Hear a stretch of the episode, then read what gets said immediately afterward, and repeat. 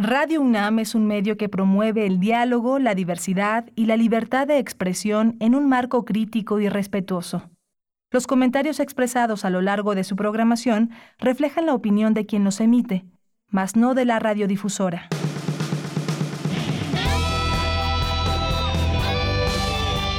Prisma RU. Relatamos al mundo.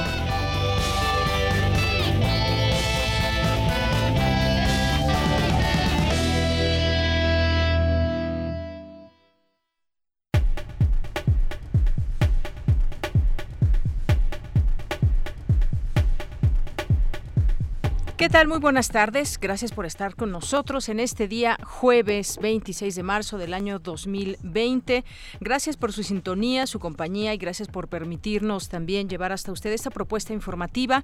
Eh, le damos la bienvenida en nuestras frecuencias de FM 96.1 y de AM 860. También nos pueden sintonizar a través de nuestra página de internet que es www.radio.unam.mx. Yo soy Deyanira Morán y a nombre de todo el equipo les saludo con mucho gusto y los invitamos a que nos acompañen como todos los días de lunes a viernes de 1 a 3 de la tarde. En estos momentos donde pues se requiere mucha información, se requiere estar bien informados, esto indica que requerimos veracidad y confiabilidad en las noticias que se expresen y en lo que en lo que se pueda referir también a esta eh, enfermedad eh, de la COVID-19 y vamos a tener justamente para hablar de este tema y ojalá que si ustedes gustan nos puedan hacer llegar sus preguntas, sus dudas a través de nuestras redes sociales, que es la manera en cómo nos estamos comunicando con todos ustedes en arroba PrismaRU en Twitter y PrismaRU en Facebook. Hoy vamos a conversar con el doctor Mauricio Rodríguez Álvarez, que es vocero de la UNAM para el COVID-19 y que también es conductor del programa Hipócrates 2.0 de Radio UNAM ya quizás muchos de ustedes lo conocen, bueno, pues estará vía telefónica aquí con nosotros para hablarnos de este tema, pero sobre todo pues este que sea un espacio también al servicio de todos ustedes y que puedan enviar sus preguntas.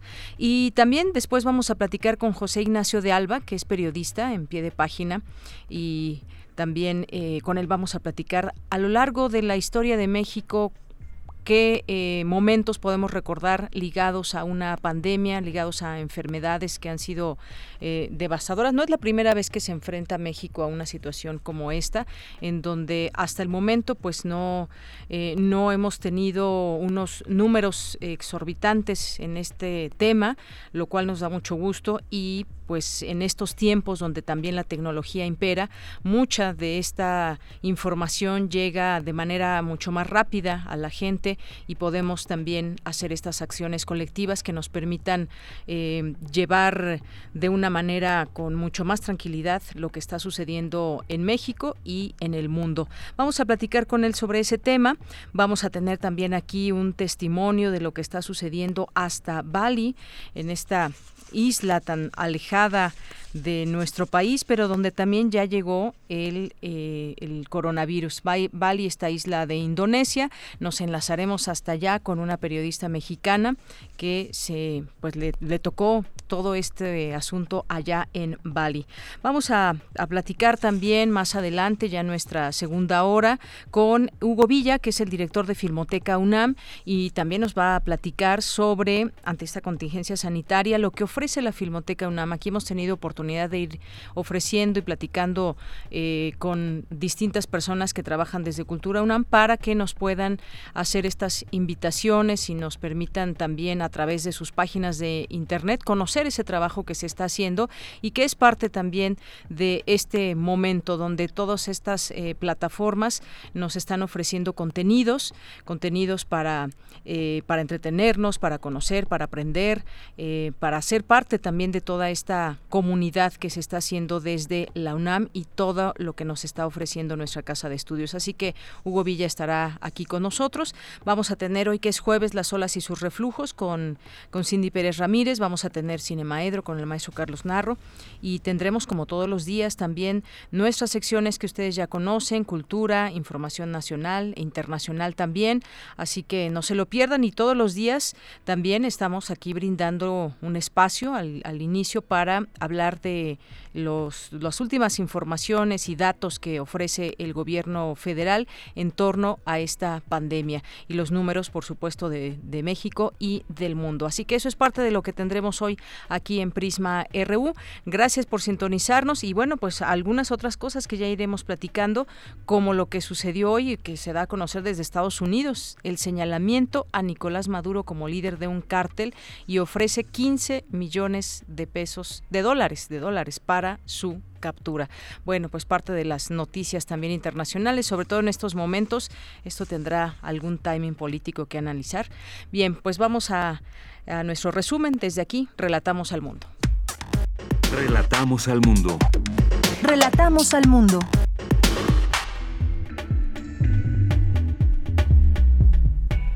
Una con nueve en este jueves 26 de marzo del año 2020, la UNAM, desde la UNAM advierten especialistas que es necesario pensar en todos los escenarios de la contingencia sanitaria.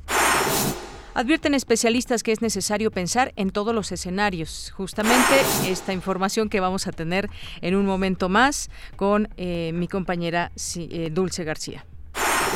Y luego vamos a tener en los temas nacionales, el presidente Andrés Manuel López Obrador acusó ante el G20 el acaparamiento de ventiladores y medicamentos por países con más posibilidad económica, por lo que pidió a la ONU garantizar el acceso en condiciones de igualdad.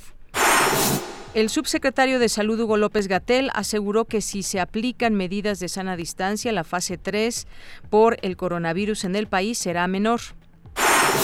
El gobernador Enrique Alfaro de Jalisco confirmó esta mañana el segundo deceso de su entidad a, causa del coronavirus. Un sismo de 5.5 grados de magnitud se registró esta mañana a las 9.16 en la región fronteriza de Chihuahua, informó el gobierno de ese estado.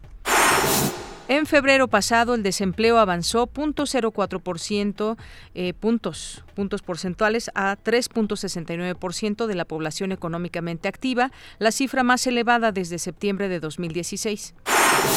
En los temas internacionales, los casos de COVID-19 llegaron este jueves al medio millón en todo el mundo, con 503.219 contagiados confirmados.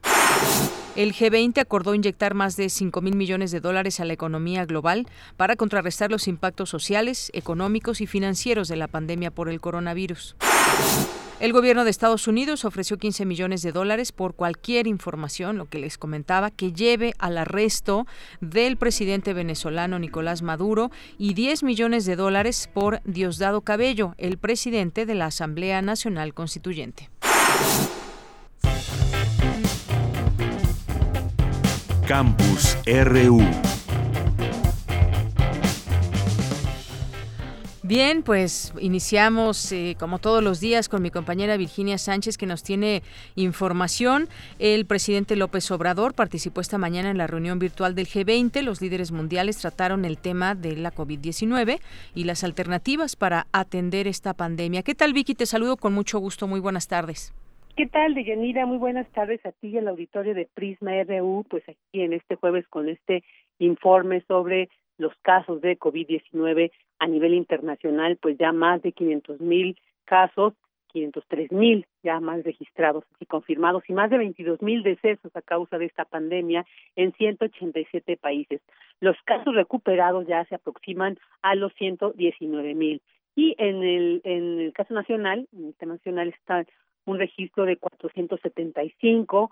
Eh, desde que se registró el primer caso el 27 de febrero hasta ahora ya llevamos 475, 2.445 registrados como negativos, 1.656 sospechosos y ya seis decesos, eh, tres en la Ciudad de México, en un, uno en Durango, uno en Jalisco y pues un deceso que se registró en San Luis Potosí de un hombre de 70 años que tuvo contacto con una persona que viajó a Estados Unidos y además que padecía hipertensión y obesidad.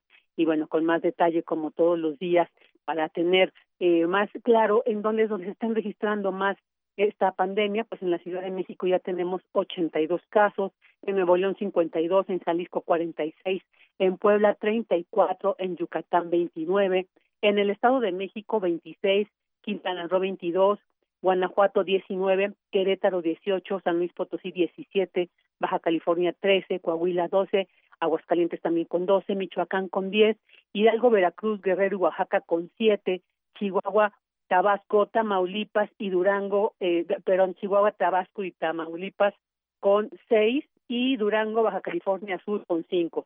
En Sinaloa, Sonora, Chiapas y Nayarit el registro es de cuatro, en Zacatecas tres, en Campeche, Colima y Morelos dos, y bueno, pues ya Tlaxcala registró su primer caso y ahora sí ya se puede decir hay presencia de COVID-19 en toda la República Mexicana. De estos casos, 352 tienen registrados como importados, 110 asociados a importación y 13 los casos sin antecedentes de importación. Como tú bien mencionaste al inicio de esta nota, en tanto esta mañana el presidente Andrés Manuel López Obrador participó, participó en la reunión virtual del G20 donde los líderes mundiales pues trataron este tema del COVID 19 y cuáles son las alternativas que irán tomando para atender la pandemia. Al respecto, el mandatario informó que durante su participación manifestó su solidaridad con todos los países del mundo que están padeciendo esta pandemia y lo fundamental que es conseguir la participación de todos los pueblos. Asimismo, dijo haber destacado la importancia que tiene la familia como institución de seguridad social. Escuchemos. Lo hemos dicho y lo volví a repetir, de que para enfrentar esta crisis de salud no basta con los hospitales, se requiere de la participación de la gente. Y hablé en especial de la importancia de la familia. Repetí de que en México, como en otros pueblos, la familia es la institución de seguridad social más importante que estamos acudiendo al apoyo de las familias mexicanas para proteger a nuestros adultos mayores, para cuidar a enfermos de diabetes, de hipertensión, de padecimientos renales, a madres, mujeres embarazadas, y que esto es fundamental en la estrategia. También dijo haber manifestado que en el proceso de recuperación económica debe darse atención especial a las microempresas familiares y a todos los que trabajan en la economía informal, que son los que más han resentido, resentido esta situación. Y en cuanto a cooperación internacional, señaló la urgencia que sea la ONU quien controle todo lo relacionado con el comercio de medicamentos y equipos, dada la escasez y el acaparamiento de quienes tienen más posibilidades económicas, también pidió que se dé un trato humanitario y no especulativo ni lucrativo y que se establezca una tregua entre las grandes potencias. Escuchemos. También hablé de que las grandes potencias, las hegemonías, tienen que ayudar para establecer una especie de tregua, que no haya cierres de fronteras con políticas arancelarias unilaterales, que no prevalezcan los monopolios comerciales que no se use el precio del petróleo para afectar la economía de los pueblos y cerrarle el paso a la especulación financiera, estabilizando la economía mundial. Y por último, hablé de rechazar el racismo y la discriminación. Y dije, como lo repetimos todas las mañanas aquí, ánimo, vamos a vencer con la fraternidad universal. Y bueno, también en esta conferencia matutina, que es donde el presidente eh, compartió lo que se habló en esta reunión, el secretario de Relaciones Exteriores, Marcelo Ebrard, destacó la trascendencia de la reunión de esta mañana entre las y los 20 jefes de estados de las economías más grandes del mundo, pues dijo se requiere de una intervención inmediata así como el sería el acceso a la vacuna cuando se dé ya los medicamentos mientras se obtiene y qué decisiones se irán tomando para preparar la recuperación económica. Esto fue lo trascendental de esta reunión virtual. De Yanira, este es mi reporte. Vicky, muchísimas gracias por esta información. Hasta luego. Hasta luego, muy buenas tardes. Pues ya escuchamos los números hasta el momento que se arrojan con respecto al coronavirus aquí en México y las últimas medidas también que dio a conocer. Eh, el gobierno federal que pues se suspenden aquellas actividades que puedan parar en la administración federal y hay pues algunas otras actividades que pues definitivamente tendrán que seguir trabajando las ligadas al sector salud por ejemplo eh, y bueno pues también en esta importante reunión del G20 eh, pidió el presidente, como ya nos decía Vicky, pues cooperación y también dijo que ante este fenómeno migratorio la cooperación para el desarrollo es más constructiva que cerrar las fronteras o recurrir al uso de la fuerza. Esto es parte lo que se da a conocer y en una carta enviada al primer ministro de Japón Shinzo Abe que difundió el canciller Marcelo Ebrard en el marco de su participación del G20 en eh, también eh, pues dio a conocer estas informaciones en, en, torno a ese tema. Y algo que mencionaba muy importante, ya lo, lo decía al principio, y que tiene que ver con que tiene que ver con, eh, con todo esto de la COVID-19, pues se acordó por parte de este grupo inyectar más de 5 mil millones de dólares en la economía global para contrarrestar los impactos sociales, económicos y financieros de la pandemia. Y también, pues en el caso de México, pues señaló el presidente que eh, pues hay un acaparamiento de ventiladores y medicamentos por países con más posibilidad. De pronto se pone uno a pensar esto que puede llegar a suceder también eh, eh, pues a nivel mucho más pequeño aquí por ejemplo, en donde vivimos, cómo de pronto pues se acapara todas estas compras de, de, pánico que ha habido, sobre todo en otros lugares, en otros países que se ha visto que pues se llevan prácticamente todos los, los no perecederos, dejando sin posibilidad a mucha gente de tener acceso a esos, a esos productos. Bueno, pues en lo grande también se pueden ver este tipo de situaciones, como el caso que pues eh, no en particular de algún país se refirió el presidente, pero sí que puedan estar acaparando la compra de ventiladores y medicamentos que pues sirven para eh, tratar de revertir los números de personas que están en riesgo de fallecer por la COVID-19. Bien, pues estamos atentos a ese a ese tema. Nos vamos con Dulce García. Advierten especialistas que es necesario pensar en todos los escenarios de la contingencia sanitaria. Adelante, Dulce.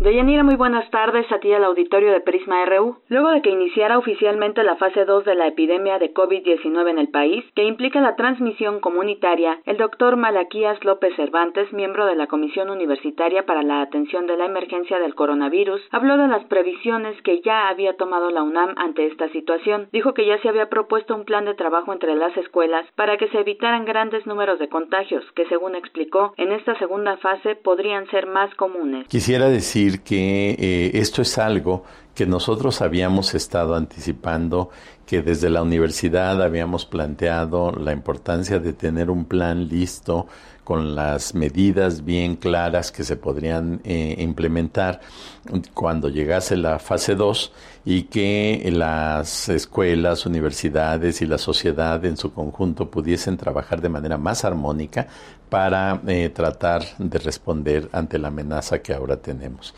¿Qué quiere decir estar en fase 2? Quiere decir que ya aparecieron casos de infección que no son explicados ni por haber viajado ni por haber estado en contacto con un viajero. Esto es lo que se llama transmisión comunitaria porque una vez que se reconoce la transmisión eh, comunitaria es cuando empiezan a surgir contagios que no tenemos manera de controlar. El doctor Malaquías López comentó también que tras declarar la fase 2 se circuló un oficio donde se define el cambio de lo que se considera caso de COVID-19 y que únicamente se harán pruebas confirmatorias a quienes presenten enfermedad grave, así como a uno de cada 10 personas sospechosas de padecer la enfermedad. Teóricamente, cuando solo eran los viajeros y solo eran sus contactos, pues con el confinamiento de estas personas nosotros podíamos suponer que no se iban a estar dando contagios hacia el exterior. Ahora que ya no sabemos quiénes son las personas infectadas y a quiénes están contagiando, pues entonces empezamos a entrar en un terreno oscuro donde cuesta mucho trabajo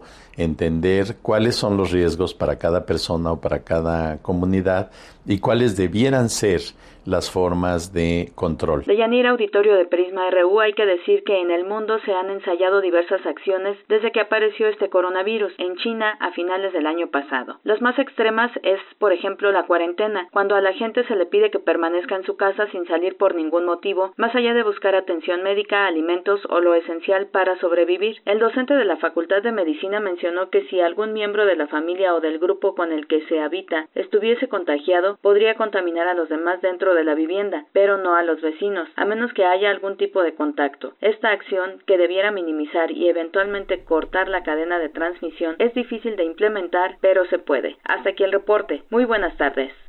Muchas gracias, Dulce. Y continuamos, vamos a seguir hablando de este tema, como les decíamos también al inicio. Pues ya está aquí vía telefónica el doctor Mauricio Rodríguez Álvarez, que es vocero de la UNAM para el eh, COVID-19 y conductor del programa Hipócrates 2.0 aquí en Radio UNAM. Y pues con él vamos a platicar, a seguir platicando una a través de él, eh, pues que es una, una voz confiable en todo esto y que pueden enviar sus preguntas. Doctor, le doy antes que otra cosa la bienvenida. Muy buenas tardes tardes. Hola, ¿qué tal, Deyanira? ¿Cómo están? Saludos a su auditorio. Muchas gracias por invitarme. Pues muchas gracias a, usted por aceptar y por conversar con nosotros sobre este tema que, pues más allá de la información que hemos tenido, que es eh, pues mucho este acceso que tenemos a información eh, falsa y verdadera, pero sobre todo aquí nos gusta hacer ese énfasis en, eh, pues en insistir con las personas que acudamos a estas fuentes confiables. Bueno, pues la cifra de muertos, doctor, por este virus en México ya asciende a seis y el número de casos positivos alcanza los 475. Yo recuerdo que pues hace unas semanas empezábamos con pocos casos y se ha incrementado eh, poco a poco. ¿Cómo ve usted este aumento con respecto pues quizás a otros países eh, o cómo se está manejando también todo este tema y acciones en México? Pues mira, lo, lo primero es que no hay que dejar de reconocer que se nos están mezclando las historias, ¿no?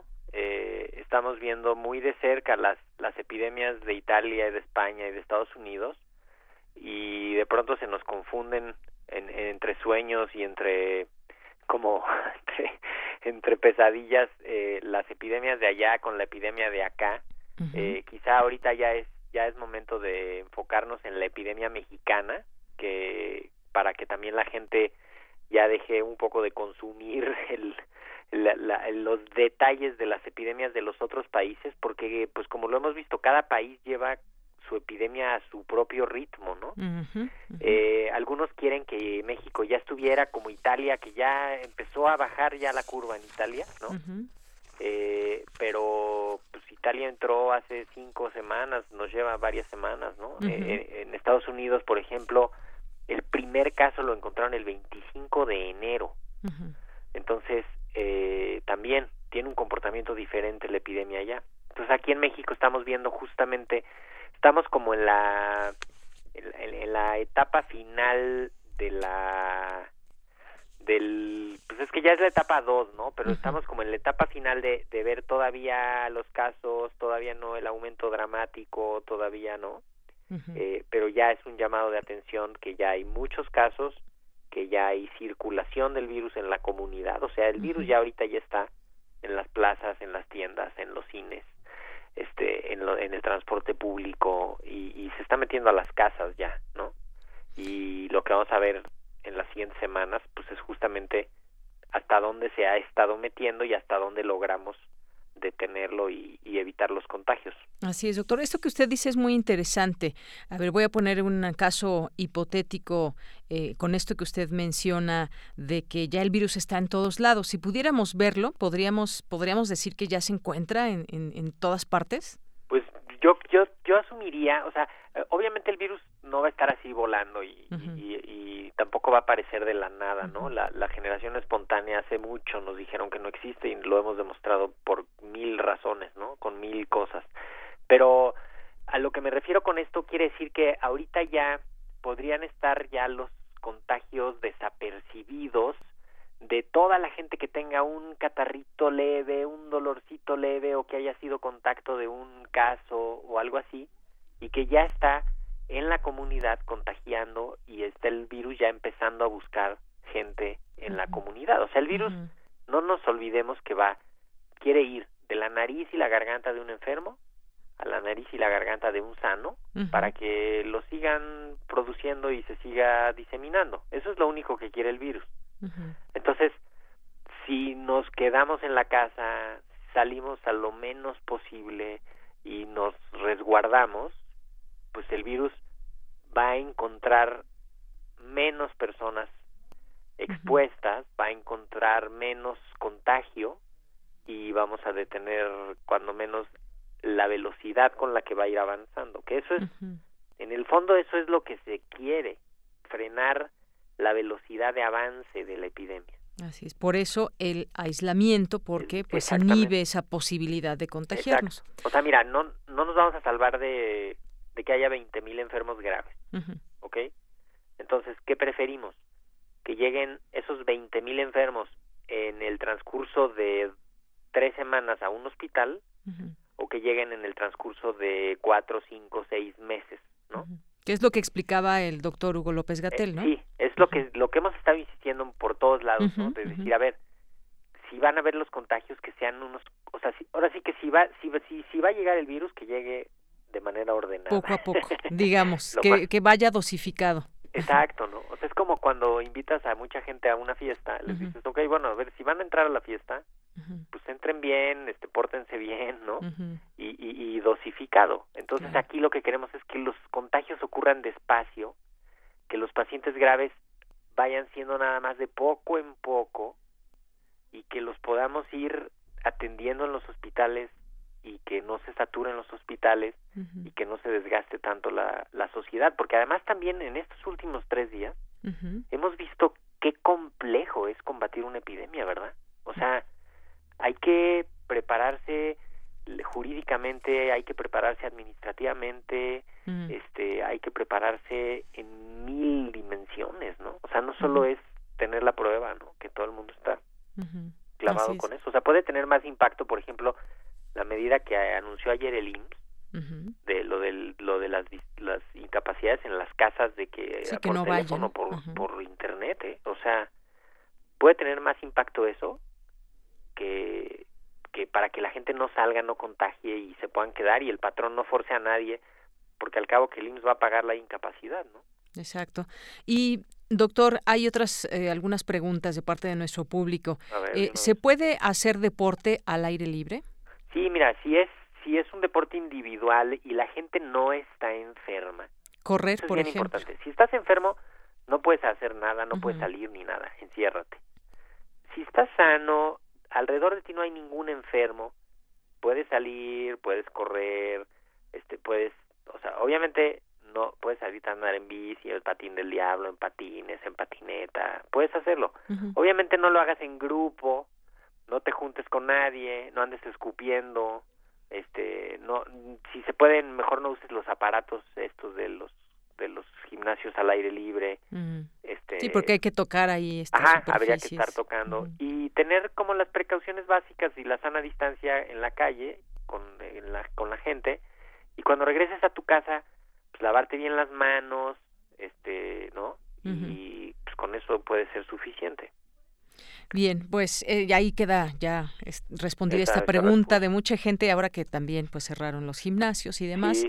Y pues hay quien no puede estar sin hacer ejercicio, supongo yo.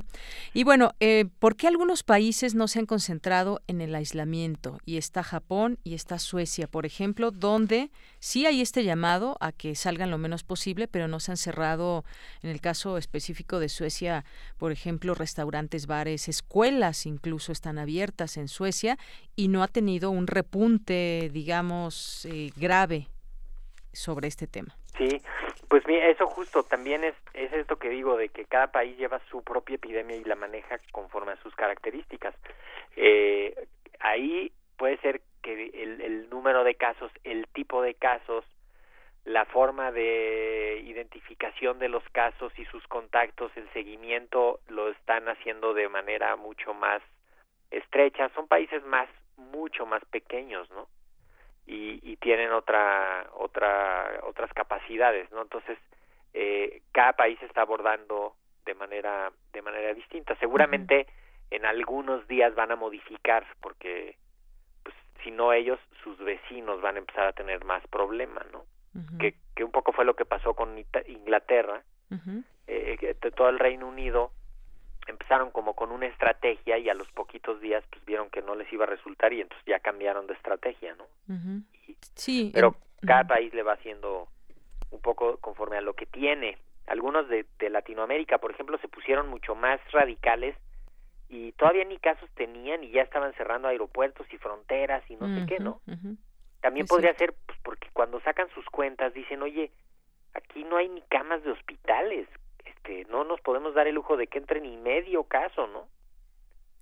Bien, pues sí, esos son los números que también nos van indicando cosas. En el caso de México, pues yo no sé cómo estará el sistema de salud de Suecia, pero pues puede haber algunas diferencias, o en el caso mismo de, de Japón. En el caso de Suecia, además tienen 10.2 10, eh, millones de habitantes, tienen 2.016 casos de coronavirus y 25 muertos, que pues bueno, si lo comparamos con el número de población de acá, pues es un número no tan, tan bajo digamos, pero han, pues son decisiones que toma cada gobierno. En el caso de las acciones aquí en México, ¿qué le han parecido, doctor? Pues mira, las acciones han sido en, en desde enero, ¿no? Hay una preparación a muchos niveles técnicos de, de laboratorios técnicos, clínicos, técnicos epidemiológicos para ir preparando ahí lo más que se pueda, ¿no? También hay que reconocer que el, el sistema de salud pues, pues eso está está súper complejo, ¿no? O sea, para empezar fragmentado, con unas deficiencias históricas, este, entonces tampoco es de que sean las, las condiciones óptimas, ¿no? eh, pero se han preparado técnicamente desde el punto de vista de la epidemia y además hay eh, pues se han hecho algunas intervenciones que ningún otro país las ha hecho así como México, como con tanta oportunidad. Por ejemplo, cuando ven las curvas de crecimiento del número de casos, hay un punto en cuando el, cuando en un país hay mil casos, sí. ahí empieza un comportamiento de la epidemia súper fuerte, ¿no? Y entonces muchos países se esperaron a tener mil casos para empezar a aplicar sus medidas ya más drásticas, ¿no? Y también quedó demostrado que cuando las quieren aplicar no les no les hacen caso rápido la población. Y entonces lo que hizo México fue, a ver, espérame, desde que encontraron los primeros, creo que todavía ni llevábamos 200, y ya dijeron, a ver, vámonos a, a, cerrar las escuelas, vámonos a parar eventos masivos, y ahorita que todavía no tenemos 500, seguramente hoy ya llegamos a los 500 y ya va a avanzar ese número, pero todavía no llegamos a 500 y ya están parados prácticamente todos los niveles de gobierno, ya están parados todas las actividades eh, pues que deben de ser ya, yo creo que el 80% de las actividades ya están detenidas, ¿no? claro. Eh, y eso no lo alcanzó a hacer ningún país a tiempo. En Estados Unidos tú ves cuando empezaron a parar cosas cuando ya tenían miles de casos, ¿no? Igual en Italia, en Italia hasta que ya sus indicadores ya hospitalarios empezaron a alterar. Entonces ahorita todavía no se alteran los indicadores hospitalarios. Sí ya están las medidas de distanciamiento y ahora lo que toca es que la gente obedezca y haga caso, que ese es, a mí eso a veces es lo que me quita el sueño, ¿no? Que la gente no se pueda conectar con eso, que no lo pueda, que no lo pueda ejecutar, porque es, ciertamente es dificilísimo que la gente ejecute lo de lo de quedarse en casa y el distanciamiento social, o sea, hay gente que que no tiene más que lo del día, ¿no? Sí, esa es otra gran discusión también en todo exacto, debate. O sea, hay que ahí, pues como decir, híjole, pues sí, sí han tomado medidas y ahorita vas a ver, ¿eh? Ya, o sea, esa voz de ayer del, del Salinas Pliego diciendo, este, no, que hay que regresar y ahí qué tal, ¿no? Un poco también medio delirante como Trump en algunas cosas de, de que pues, si no nos va a matar esto, entonces pues ya mejor que nos llegue rápido y que pase. O sea, una tontería de ese tamaño. eh, también te habla de un sector que pues, que no quiere que se le alteren sus ganancias y sus intereses y entonces pues equilibra esas fuerzas, ¿no? Sí. Imagínense, es, es complejísimo. Por eso ahorita hay que obedecer, hay que estar pendientes del radio, de la televisión, del internet. Y pues más que nada confiar en la ciencia, ¿no? Claro, eso es justamente lo que tratamos de promover a través de este espacio, que veamos y busquemos y encontremos esas respuestas en la ciencia. No hay de otra manera en estos momentos. Doctor, ha sido un gusto platicar con usted. El tiempo se ha ido muy rápido. Ojalá podamos seguir platicando en otro momento, si usted nos los permite. Sí, claro que sí. Si me vas a seguir hablando de usted, no, pero si ah, bueno. empiezas a hablar de tú, seguro que les tomo la Está bien, doctor. Me parece que en otro momento te llamemos. Mucho gusto, Deyanira. Muchas felicidades también por la labor que hacen y el trabajo diario y pues la, la responsabilidad para estar informando de manera puntual, veraz y pues de incluir eh, todas las voces en, el, en la discusión. Eso es, eso es parte de la, del, del espíritu de la radio universitaria. Muchísimas felicidades. Claro que sí, pues muchísimas gracias Mauricio. Te mando un abrazo, doctor. Igualmente. Hasta luego. A la distancia. A la distancia, sí, vía radiofónica nada más. Muchas gracias, hasta luego. A ustedes. Bueno, pues fue el doctor Mauricio Rodríguez Álvarez. Si lo quieren seguir, está en su Twitter, que es arroba Mauro Mau Rodríguez. Mau Rodríguez, así lo pueden seguir, que pues está, es parte de este eh, programa que pues la UNAM está muy pendiente de todo lo que sucede y él es una de las voces y de las personas que conforman esta comisión que está atenta con todo el tema del coronavirus. Continuamos. Queremos escuchar tu voz. Nuestro teléfono en cabina es 55 36 43 39. Porque tu opinión es importante, síguenos en nuestras redes sociales, en Facebook como Prisma RU y en Twitter como arroba PrismaRU. Bien, y le doy la bienvenida a José Ignacio de Alba, que es periodista en pie de página y autor de Cartohistoria. ¿Qué tal? ¿Cómo estás, José Ignacio? Hola, buenas tardes. Hola, ¿qué tal? ¿Cómo están? Buenas tardes. Muy bien, fíjate que pues estuve leyendo parte de lo que publicaste a través de tu Twitter en Ignacio de Alba, es eh, lo referente a otros momentos de la historia de México donde hay varias epidemias que tienen, eh, se tienen registro de ellas desde hace siglos. Me gustaría que nos platicaras un poco ahora que estamos pues todos con esta pandemia del, del coronavirus, pero hay que también tener esas referencias eh, de la historia que nos da un poco pues esa luz para saber qué, qué pasó, cómo se afrontó y pues también desafortunadamente pues las cosas negativas, ¿no? Cuéntanos. Claro. Sí, mira, eh, yo empecé a hacer este texto eh, pues a partir de del brote del COVID-19, ¿no? Eh, quería ver los antecedentes que había en México y lo primero que me topé es que hay muchísimos antecedentes de epidemia, ¿no? Este, antes de la llegada de los españoles, incluso los los aztecas antes de, establecerse en Tenochtitlán eh, tuvieron que huir de, Pantitlán y de Chalco por un brote, al parecer una epidemia, no no no hay mucha certeza sobre eh, de qué fue la epidemia, ¿no? En qué consistió.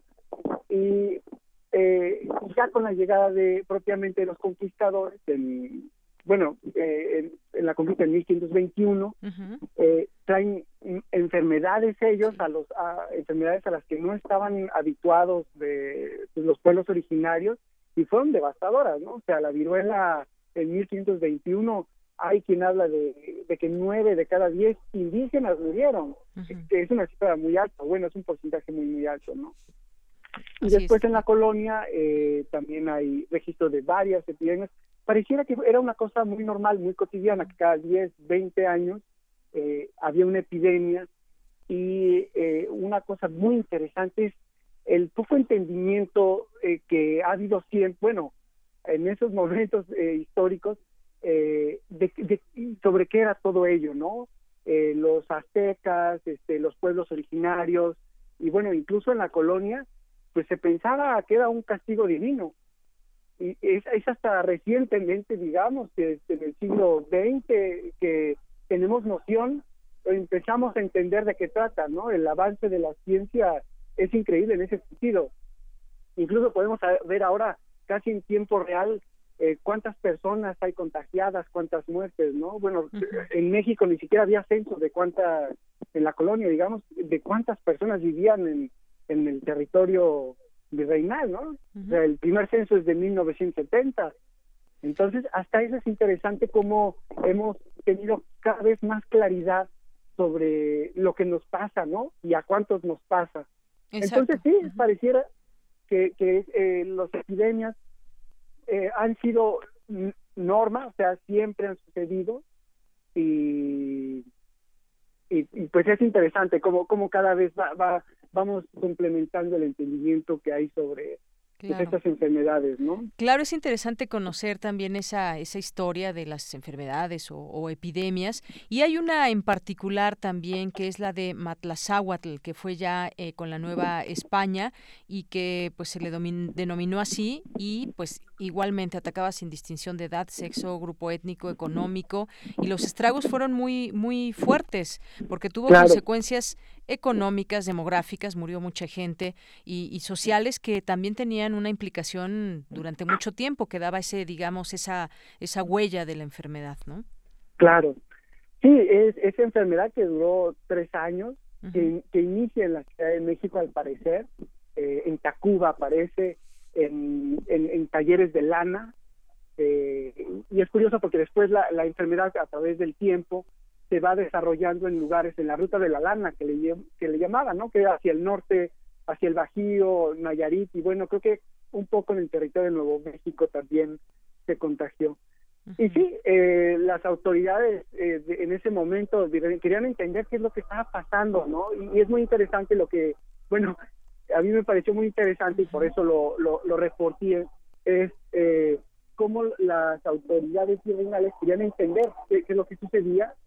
Entonces nombran a un presbítero, a Cayetano Cabrera y Quintero, para que haga un reporte, para que haga crónicas acerca de qué es lo que está pasando, ¿no? Y, y, es interesante porque el cronista, digamos, el eh, eh, este hombre va haciendo, eh, va detallando las cosas que le van llamando la atención, ¿no? Porque él dice, bueno, pues pareciera que es un castigo divino, este, el pensamiento rector es muy religioso, muy cristiano, muy católico, pero también hay, dice, pareciera que la que el desorden, que que la poca higiene también están relacionadas, ¿no? Él ya desde ese momento, imagínate, desde el siglo XVIII, ya se va figurando que algo hay eh, con, con, la precariedad, con, con, con, los lugares poco higiénicos y el brote de enfermedades. eh, y, y, bueno, también eh, es curioso porque como da cosas muy acertadas, pues también hay cosas que en las que no acertó nada, ¿no?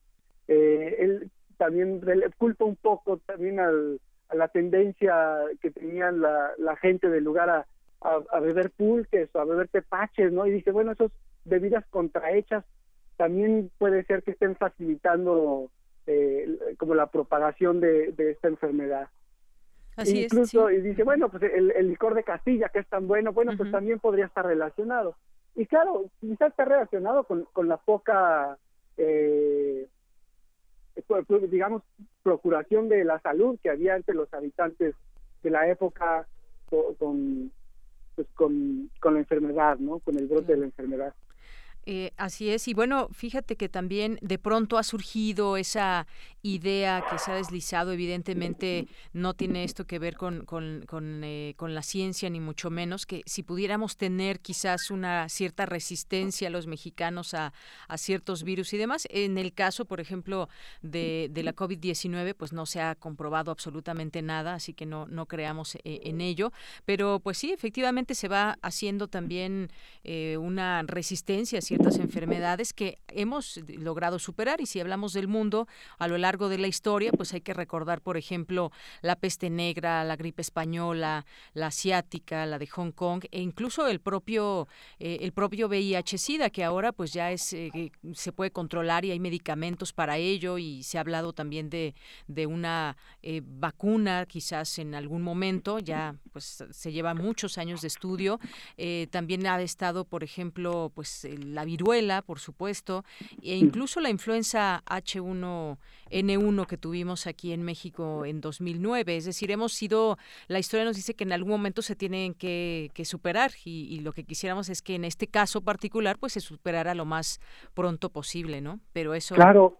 aún no lo sabemos. Y, una cosa impresionante, bueno, en la historia es eh, que tenemos que estar del lado de la ciencia. O sea, la ciencia ah, es el momento de los científicos, es también el momento de que los políticos se hagan un lado y que le hagamos caso a la ciencia. La ciencia es la, la prueba más fehaciente de que, de, que si hay una forma de combatir esto es a través de, de, ese canal, ¿no? Entonces, y, y, es muy claro, o sea, estas enfermedades, estas epidemias se fueron controlando a través de los años eh, gracias a la ciencia, gracias a las vacunas. Eh, una, una, o sea, la, la, se piensa que esta epidemia que hubo del Matlazáhuatl, ¿Sí? Eh, ni siquiera en, en, aquel momento se supo qué era exactamente. Y lo podemos más o menos intuir ahora, se cree que, que fue tifus. Pero, este, y la, y la, digamos, hasta el siglo XX es que se logra eh, crear una cura contra el tifus y, y, aún teniendo no teniendo este bueno aún teniendo ya vacunas una cura contra el tifus eh, pues la tifus sigue existiendo, ¿no? Y ahí entra otro elemento que es el de la desigualdad, cómo la desigualdad pues también es eh, se expresa en las enfermedades, ¿no? es mucho más propensa a, enfermedad, a enfermarse una persona que pues, que es de menos recursos y que tiene exactamente menos menos acceso a lo que puede tener eh, otras personas. Bien, pues como bien como dices y con eso me, me, despido de ti, me gustó esta frase que utilizaste, es el momento de los científicos. Me parece que las respuestas solamente no las puede dar la ciencia. Cualquier eh, opinión puede estar eh, falta y carente de elementos para dar por hecho algo y sí, es el momento de los científicos. Te agradezco muchísimo el haber estado con nosotros aquí, José Ignacio. No, de nada, un gusto estar contigo y con tu auditorio. Gracias y un abrazo a la distancia. Un abrazo con sana distancia. Así es, con Susana distancia. Gracias, José. Hasta luego. Ah, bye. Buenas tardes a José Ignacio de Alba, es periodista en pie de página. Ustedes lo pueden encontrar ahí, ese, este trabajo que hizo, muy interesante. Eh, su Twitter es arroba Ignacio de Alba. Continuamos. Relatamos al mundo. Relatamos al mundo. Bien, nos vamos ahora a las breves internacionales con Rodrigo Aguilar.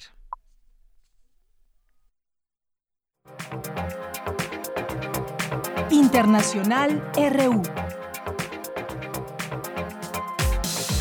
Más de mil personas en Estados Unidos han fallecido por el nuevo coronavirus, según datos compilados por la Universidad Johns Hopkins, lo que lo convierte en uno de los países más afectados en la pandemia. En tanto, de acuerdo con la encuestadora Gallup, la aprobación del presidente de Estados Unidos Donald Trump alcanzó el máximo en plena crisis. El porcentaje de apoyo entre los estadounidenses ha subido 5 puntos desde la medición de comienzos de marzo para ubicarse en un 49%. En la cumbre virtual del G20, el presidente chino Xi Jinping dijo que el mundo necesita ser decidido en su combate en una guerra total contra el brote del COVID-19. Horas después, anunció el cierre de la entrada al país a todos los extranjeros a partir de la medianoche del próximo 28 de marzo. El Ministerio de Sanidad de España anunció hoy que el país ha superado las 4.000 muertes por coronavirus, con 655 fallecidos en las últimas 24 horas, mientras ayer el Congreso aprobaba la extensión del estado de alarma y por tanto la cuarentena obligatoria hasta el 11 de abril. El director de la Organización Mundial de la Salud, Tedros Adhanom, expresó que el mejor consejo para África es prepararse para lo peor y prepararse para ello hoy. La pandemia llega poco a poco al continente y el panorama es desolador. La falta de agua potable afecta a aproximadamente el 63% de la población de África subsahariana. Al lanzar un plan de respuesta al COVID-19 que prevé donaciones por hasta 2 mil millones de dólares, el secretario general de la ONU, Antonio Guterres, aseveró que este coronavirus puede mutar en los países en desarrollo si no se garantiza el apoyo financiero adecuado para combatirlo. Bien, pues después de las breves internacionales nos vamos a enlazar hasta Bali. Allá se encuentra Carla Portugal, que es periodista mexicana y pues le tomó trabajando por aquellos lares esta situación que ahora enfrenta el mundo. Te saludo con mucho gusto, Carla, ¿cómo estás?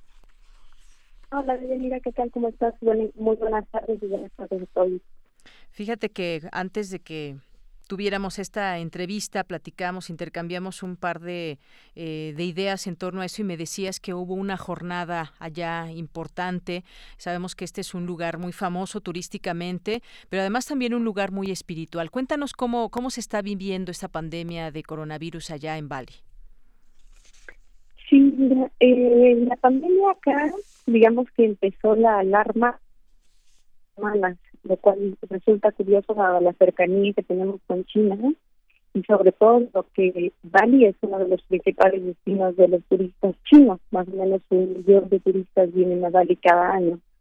Entonces, eh, curiosamente, fue hasta después de que Trump declaró cierre de fronteras o de vuelos más bien con Europa, comenzaron a tomarse algunas acciones acá. Y aparte de eso, entonces, todo ha venido muy rápido en la zona, cerrando fronteras, cerrando eh, vuelos y demás.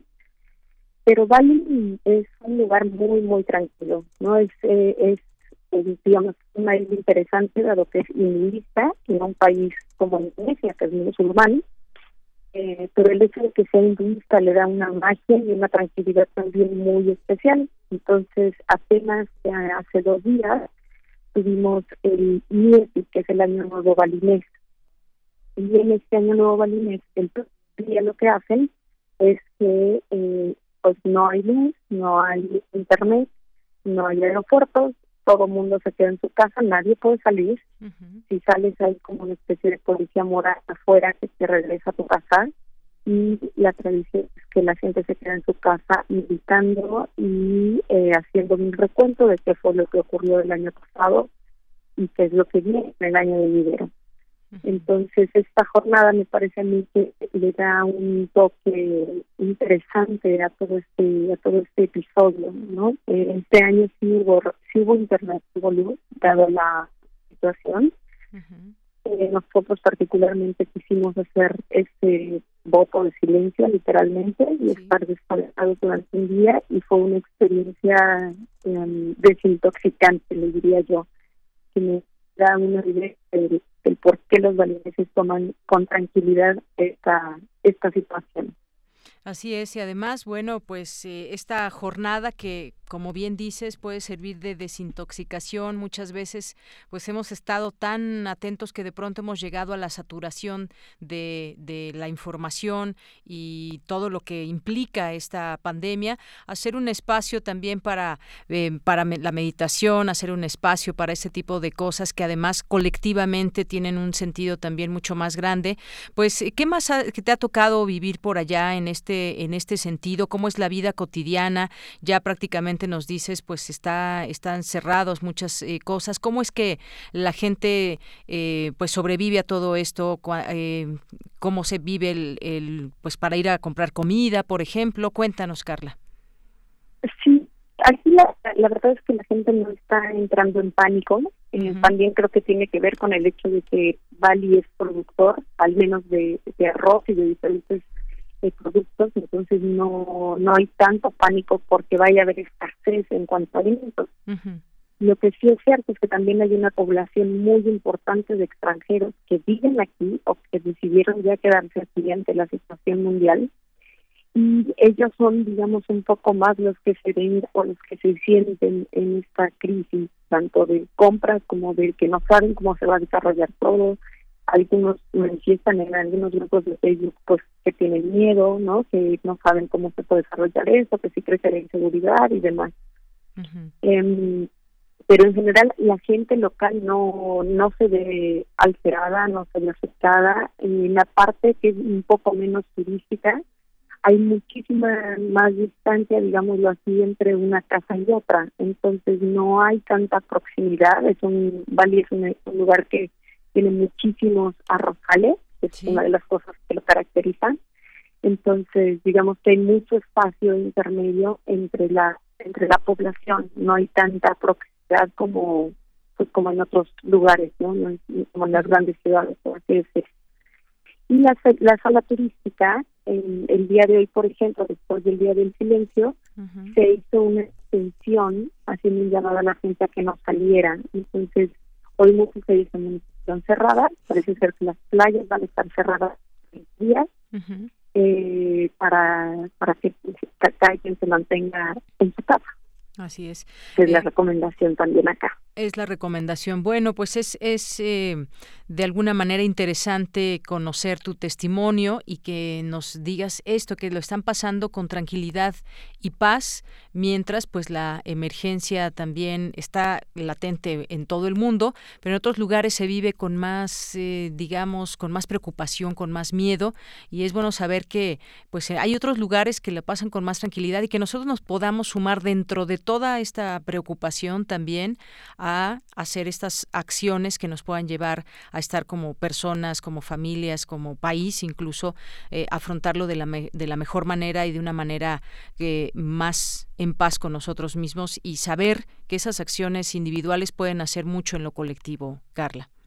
Exacto, exacto. Creo que es de lo, de lo interesante y de lo importante aquí porque sí hay mucho sentido de comunidad. Es decir, no hay un gran centro comercial.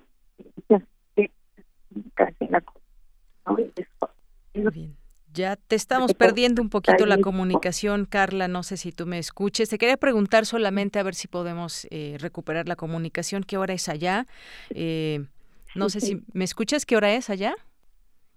Sí, acá son las 3.59 eh, de la mañana. Bueno, pues muchas gracias por tomarnos esta llamada en tu tranquilidad allá y pues te mandamos un abrazo. Gracias porque pues hemos estado escuchando testimonios de distintos lugares y pues nos resulta interesante también conocer qué pasa en otros en otros países, en otros continentes. Muchas gracias, te mandamos un abrazo hasta Bali, Indonesia.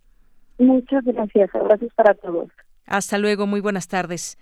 Carla Portugal desde Bali, periodista mexicana y que pues nos comenta, nos comparte cómo, cómo se vive allá esta eh, isla de Indonesia que pues es conocida por sus playas, por ser una zona rosera, como ya nos decía ella misma, eh, por sus montañas y que además de ser un lugar turístico también eh, alberga muchos sitios religiosos y es un buen lugar para eh, para hacer la meditación y ya ya nos platicaba de esta jornada interesante que se hizo ahí con, con gente de Bali para pues estar en estos momentos también eh, dando un mensaje de paz. Continuamos. Vamos a hacer un corte y regresamos a la segunda hora de Prisma RU. Prisma RU. Relatamos al mundo.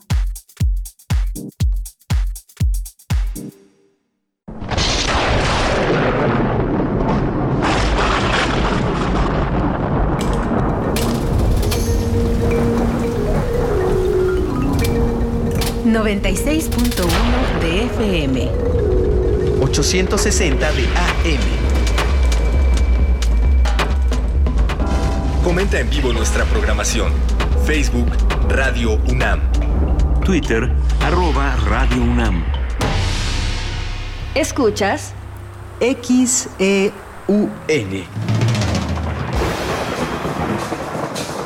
Radio UNAM. Experiencia sonora.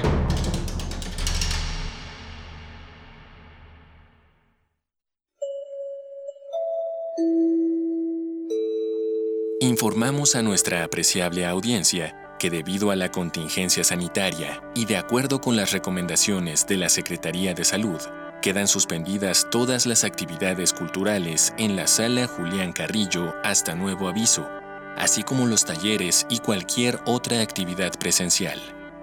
Estamos tomando todas las precauciones necesarias para garantizar la seguridad. Te sugerimos seguir las recomendaciones de salubridad pertinentes y salir lo menos posible de casa. Gracias por su atención. Radio UNAM, Experiencia Sonora. La salud pública en el México de hoy corre riesgo.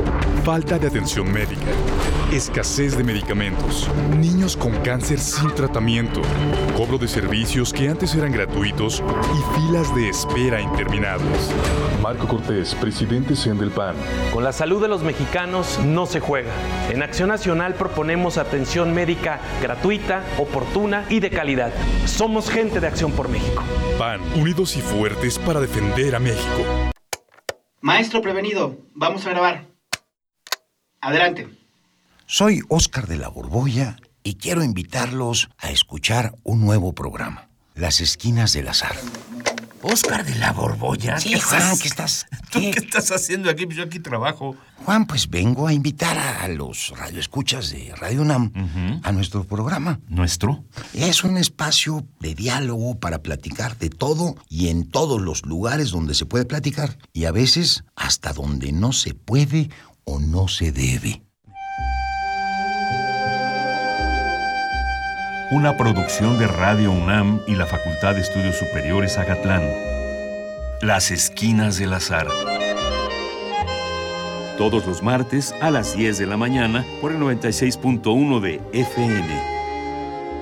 Radio UNAM, Experiencia Sonora.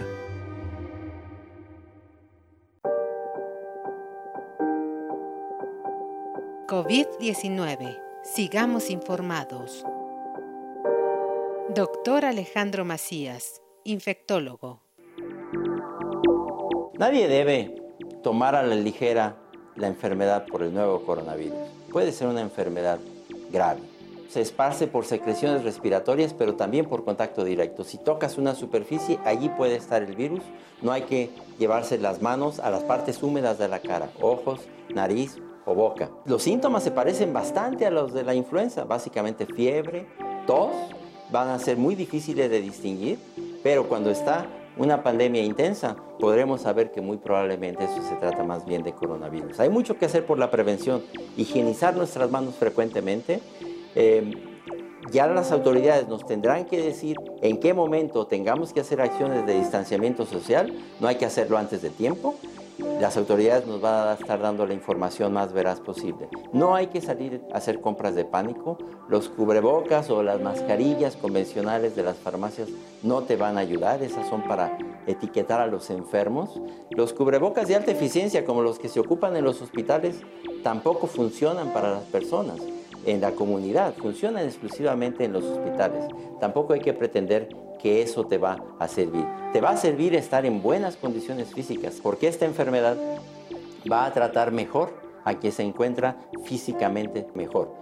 Pero hay buenas noticias también en que la mayoría de las personas no van a tener una enfermedad grave, es lo que se conoce como el 80-15-5. 80% o no van a enfermar gravemente o van a tener un cuadro completamente asintomático que muy probablemente no los va a llevar ni a ver a los doctores. El 15% sin embargo van a tener un cuadro más intenso, parecido a la influenza. Ese 15% tampoco se van a enfermar de gravedad. Lo que es más preocupante es el otro 5%, que es una proporción baja, que van a necesitar un tratamiento intensivo en los hospitales. Para que eso no ocurra hay que actuar en la prevención e insisto, al final informarnos adecuadamente, no esparcir información falsa y esperar a que las autoridades nos estén dando información de cómo está la actividad para conocer de eventuales acciones de distanciamiento social que nos tengan que indicar. Doctor Alejandro Macías, infectólogo. Información proporcionada por el Programa Universitario de Investigación en Salud, PUIS UNAM. COVID-19. Ante la pandemia, sigamos informados. Radio UNAM. Experiencia sonora.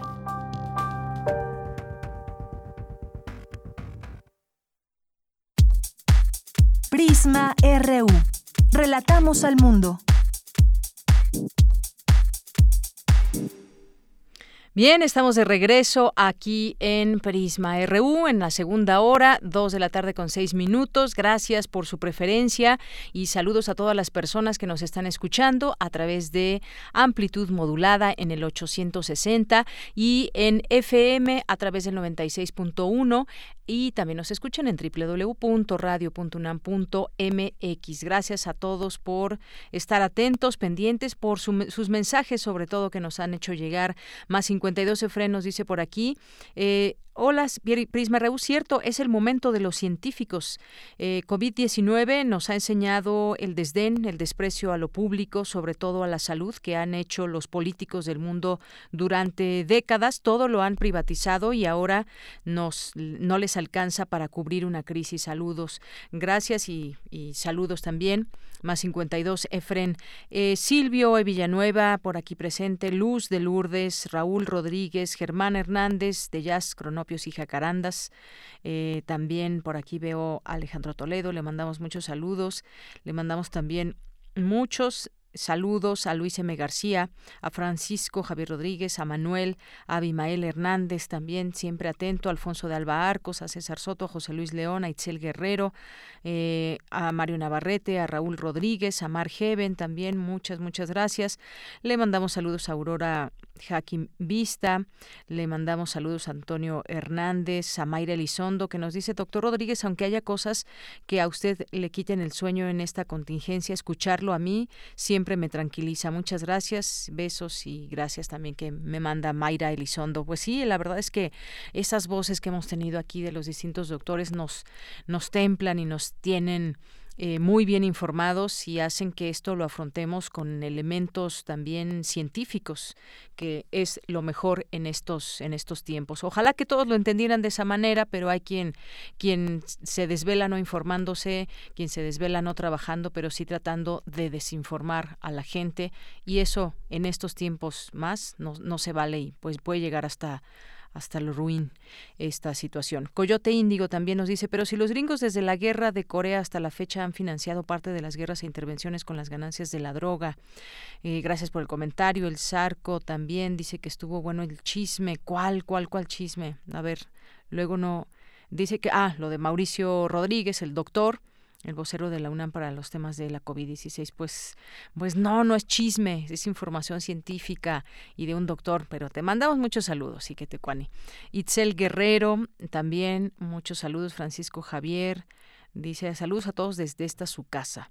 Eh, también le mandamos saludos a Tai de María, nuestros amigos del CIAL CUNAM y estamos aquí muy atentos. Mario Navarrete nos dice fuerte y claro si estamos pendientes eh, a cómo el equipo de Prisma RU está al aire por Radio UNAM. A todos los que nos dicen nuevamente, relatamos al mundo y nos manda saludos a todos, a todo el equipo. Muchas gracias eh, por estos saludos.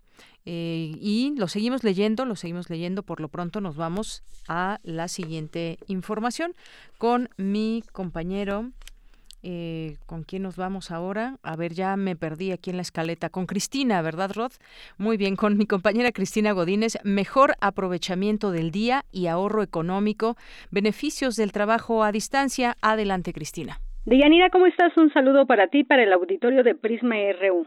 La coordinadora de Psicología Organizacional de la Facultad de Psicología de la UNAM, Erika Villavicencio Ayub, expresó que entre los beneficios del trabajo desde casa o teletrabajo están el aprovechamiento del día, el ahorro económico y hasta la disminución en la contaminación ambiental dijo que ante la actual contingencia sanitaria por COVID-19 y la necesidad de implementar home office, esta modalidad puede beneficiar a las empresas por el ahorro en servicios como luz y renta de espacios, aumento de productividad y mejor ambiente, mientras que en los empleados se optimiza la calidad de vida y se logra un balance entre las labores y la responsabilidad con la familia, ya que se aprovecha el tiempo de mejor manera, además de lograr ahorro económico porque disminuyen los gastos por traslados y comidas fuera de casa. La académica señaló que también tiene un impacto ambiental porque se reduce el uso de combustible, el tráfico y la contaminación. Ahora bien, para que esta modalidad sea exitosa es muy importante respetar los horarios y la rutina, levantarse y desayunar a la misma hora, preparar un área cómoda de trabajo, con buen aire e iluminación. Además, si hay hijos, se les deben dar actividades de apoyo en el hogar, académicas y didácticas. El trabajo desde casa también tiene aspectos negativos, aclaró la psicóloga, principalmente derivados del rezago tecnológico. Por esta razón, solo dos de cada diez empresas podrán enfrentar la contingencia por COVID-19 19. Deyanira, este es mi reporte. Buenas tardes. Gracias, Cristina. Muy buenas tardes. Vámonos ahora con Cindy Pérez Ramírez, que nos tiene su sección Las olas y sus reflujos, donde esta semana nos presenta la relación que existe entre el aislamiento por la contingencia sanitaria y el aumento de la violencia doméstica. Adelante. Las olas, Y sus reflujos.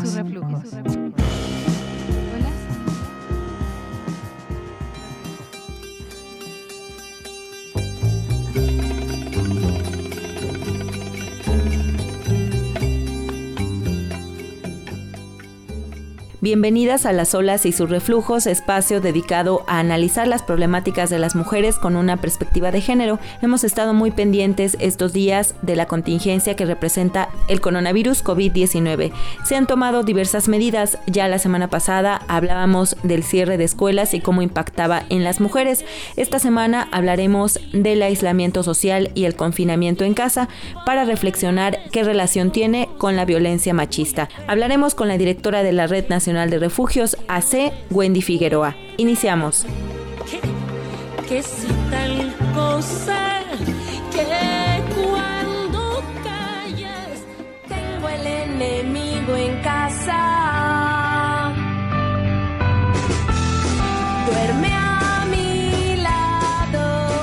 La Oficina de ONU Mujeres para las Américas y el Caribe alertó en el brief informativo titulado COVID-19 en América Latina y el Caribe cómo incorporar a las mujeres y la igualdad de género en la gestión de la respuesta a la crisis, que en un contexto de emergencia aumentan los riesgos de violencia contra las mujeres y las niñas, especialmente violencia doméstica, debido al aumento de las tensiones en el hogar y puede también aumentar el aislamiento de las mujeres. Recordemos que en nuestro país, según la encuesta nacional, sobre la dinámica de las relaciones en los hogares, más del 60% de las mujeres mexicanas ha vivido alguna expresión de violencia que podría ser emocional, patrimonial, física o sexual. En otras palabras, 6 de cada 10 mexicanas son o fueron víctimas de violencia. En estos días, el número de llamadas para asesoría y ayuda que recibe la Red Nacional de Refugios creció luego que la organización lanzó una campaña bajo el hashtag Aislamiento sin Violencia, donde pidió a las autoridades y a la sociedad que la atención a la pandemia no invisibilizara la violencia de género. Así que el COVID-19 no afecta de la misma manera a hombres y mujeres. Pero ¿qué les parece si escuchamos la plática que tuvimos con Wendy Figueroa Morales, directora de la Red Nacional de Refugio AC? Gracias a ti por darnos este tiempo y este espacio para platicar de este tema que es muy importante. ¿Has visto algún cambio eh, a partir de la contingencia del coronavirus en torno a, eh, a, llamadas o solicitudes de mujeres en los refugios? Sí, claro. Bueno, desde que lanzamos la campaña de aislamiento sin violencia no está sola, se incrementaron las llamadas vía telefónica eh, casi pues en un 50% y también los mensajes de textos, de redes sociales y de correo electrónico electrónico que venimos ofreciendo dos modalidades. Uno, en temas de prevención, es decir, las mujeres identifican que sí puede haber mayor situación de riesgo por estar con su pareja la persona que les agrede más tiempo y esto nos ha permitido pues bueno fortalecer redes de apoyo familiares eh, amistades o incluso cuando es necesario no cuentan con ninguna red de apoyo empezar a hacer el proceso para que ellas puedan ingresar a un refugio. Hay una omisión de parte del Estado mexicano en atender el tema del coronavirus desde mi punto de vista con una política feminista integral multidisciplinaria intersectorial con enfoque a derechos humanos donde no se está reconociendo que hay grupos socialmente vulnerados. ¿Crees que la violencia hacia las mujeres en esta contingencia, que bueno, queden en casa, en los hogares, aumentará? ¿Están eh, más cerca de sus agresores? Sí, totalmente. Nosotras eh, lo prevenimos justamente desde la semana pasada, porque históricamente y desde la experiencia hemos visto que cuando hay bastante tiempo, el tiempo de convivencia con la persona que, que te agrede es mayor, esto vuelve a generar como la posibilidad de que los roces sean más constantes, de que estas cuestiones de estrés del día a día se incrementen. Por eso invitamos a que puedan tener estas estrategias y medidas mínimas que estamos difundiendo en redes sociales. Probablemente en los primeros días de aislamiento no vayan a estar presentándose las violencias físicas y sexuales. Esto no quiere decir, y también es un llamado que hacemos, que no se vayan a presentar, que tengan preparado un bolso discreto con medicamentos, con documentos eh, de ellas, sus hijos e hijas si los tienen, para que si eh, el evento se genera con mayor riesgo, pues ellas puedan salir aún cuando haya contingencia de forma inmediata. Primero es su vida, su seguridad. Si oímos gritos, insultos, golpes en la casa de enfrente, en el departamento de al lado, podamos levantar el teléfono y hacer una denuncia anónima. Es súper importante llamar a la policía. Creemos que una de las cuestiones que tendría que hacer el Estado mexicano ante esta emergencia es, pues, principalmente analizar el tema del coronavirus y abordarlo desde un enfoque intersectorial e identificar que tiene que dar eh, indicaciones para que las autoridades accedan a las casas a esos llamados de emergencia que haga la comunidad sin esperar a que haya una orden, ¿no? Algunas instancias de gobierno ya cerraron, ¿no? O sea, nosotros llamamos para pedir acompañamiento y orientación y nos dicen que están ya en cuarentena, entonces, bueno, es gravísimo, me parece que el Estado mexicano tiene que garantizar que haya espacios como los centros de justicia, por ejemplo, que tienen parte de su decreto los albergues temporales por tres días, bueno, no todos funcionan, nosotros estamos solicitando que funcionen todos los albergues temporales de los centros de justicia y no solamente por tres días, sino por 14 días, que es el tiempo en que se considera de incubación de, del coronavirus. ¿Esto con qué objetivo? Justo para que sea un paso previo a que entren al refugio. Así es, Wendy. ¿A qué número pueden eh, marcar las mujeres que se sientan en riesgo o están viviendo una situación de violencia? Claro que sí. En la Ciudad de México y zona metropolitana al 5674-9695 y a nivel nacional en el 800 822 4460 En redes sociales, bueno, estamos en Facebook como Red Nacional de Refugios, en Twitter como arroba RNR Oficial y en Instagram como arroba Red Refugios MX. Y estamos tratando también de contactarnos con algunas instancias de gobierno municipales para poder bajar estos tips, estos mensajes que hemos eh, manejado a través de redes sociales a las comunidades indígenas como una forma de articular y de crear redes inmediatas en la comunidad. Perfecto, pues muchísimas gracias por tu tiempo, Wendy, eh, ante este tema que es sumamente importante y que también no tiene que dejarse de lado en la epidemia del coronavirus. Totalmente, te lo agradezco muchísimo. Gracias por el espacio. Esta semana les recomendamos el documental Batallas íntimas de Lucía Gaja. Este largometraje muestra los testimonios de cinco mujeres que sobrevivieron a la violencia doméstica.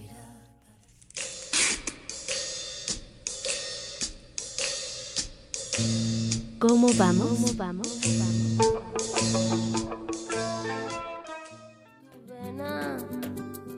El Pleno de la Cámara de Diputados aprobó reformas al Código Penal Federal para aumentar la pena de prisión hasta siete años a quien cometa el delito de violencia familiar, mientras que el castigo mínimo es de tres años de cárcel.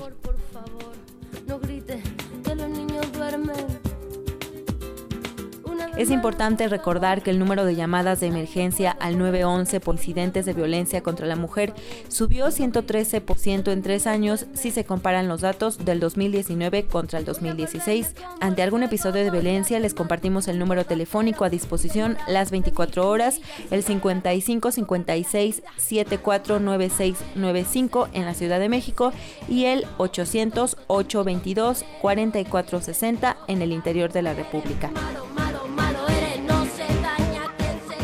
Dudas y comentarios al Twitter arroba PrismaRU. Los dejamos nuevamente con nuestra compañera Deyanira Morán. Cuando tú estás y el sol vuelva a salir, cuando te vas. Las olas, Las olas y sus reflujos. Y sus reflujos.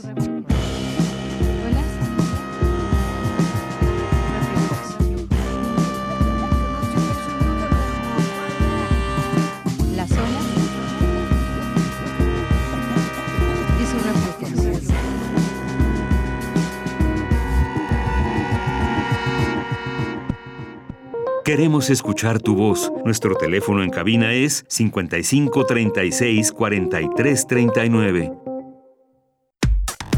Relatamos al mundo. Relatamos al mundo. Dos de la tarde con 21 minutos. Hay una nota que quizás sorprendió a no pocos el anuncio que hizo Estados Unidos, que acusó formalmente a Nicolás Maduro por narcoterrorismo. El secretario de Justicia, William Barr, dio a conocer los detalles en una conferencia de prensa y pues el gobierno de Estados Unidos acusó ya formalmente hoy al presidente de Venezuela, sus allegados también, acusándolos de convertir a Venezuela en un emporio criminal al servicio de narcotraficantes y terroristas. El anuncio de las acusaciones lo dio a conocer, se dio a conocer por la y se suman recompensas de 15 millones de dólares por toda la información que lleve al arresto del juicio y juicio de Maduro y otros 10 millones de dólares por eh, para dar con Diosdado Cabello, líder gobernante del Partido Socialista.